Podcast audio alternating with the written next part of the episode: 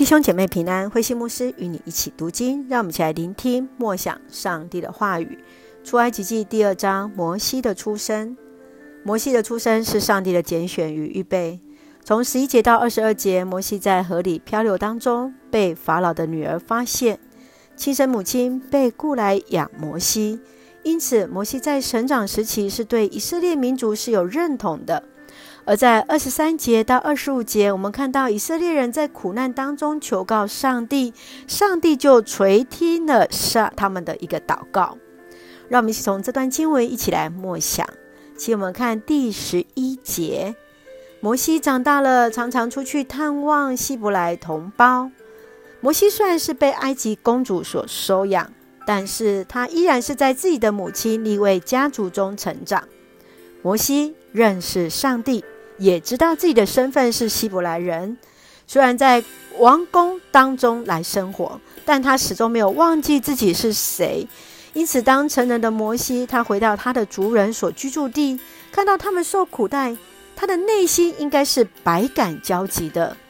不管是生命或家族的认同、国家的认同，一定是在他心中摆荡不已。想想看，你对民族或者是国家的认同是什么呢？你会如何去爱自己的国家、社会？你会如何去爱自己的教会跟家庭呢？接续我们来看第二章的第十五节。国王听到这件事要杀摩西，摩西就逃到米甸去，住在那里。流着希伯来人血的摩西，杀害了法老的卫士。法老的心中的愤怒不言可喻，上帝以此方式让摩西离开埃及的舒适圈，来到了米甸。上帝的旨意不是人所能预期的，但在这个时间也是上帝所预备的。你认为摩西的个性有哪些的优缺点值得我们学习和警惕的呢？上帝有他自己的时间表和方法来帮助我们。你认为自己可以学习等待吗？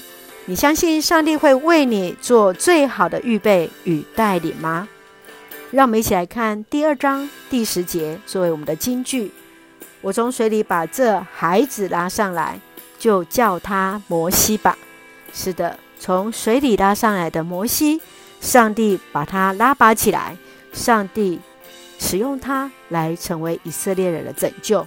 让我们一起进入出埃及记，一起来看见上帝的带领。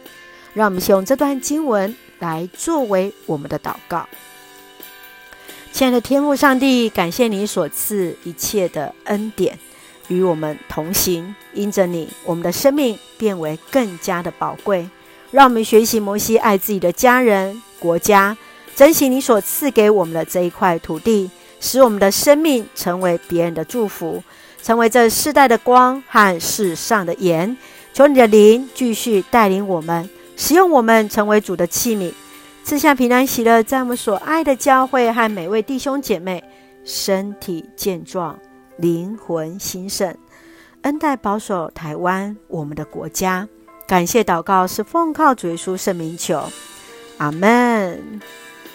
弟兄姐妹，愿上帝的平安喜乐充满在我们每一位弟兄姐妹的当中，祝福大家健康喜乐，大家平安。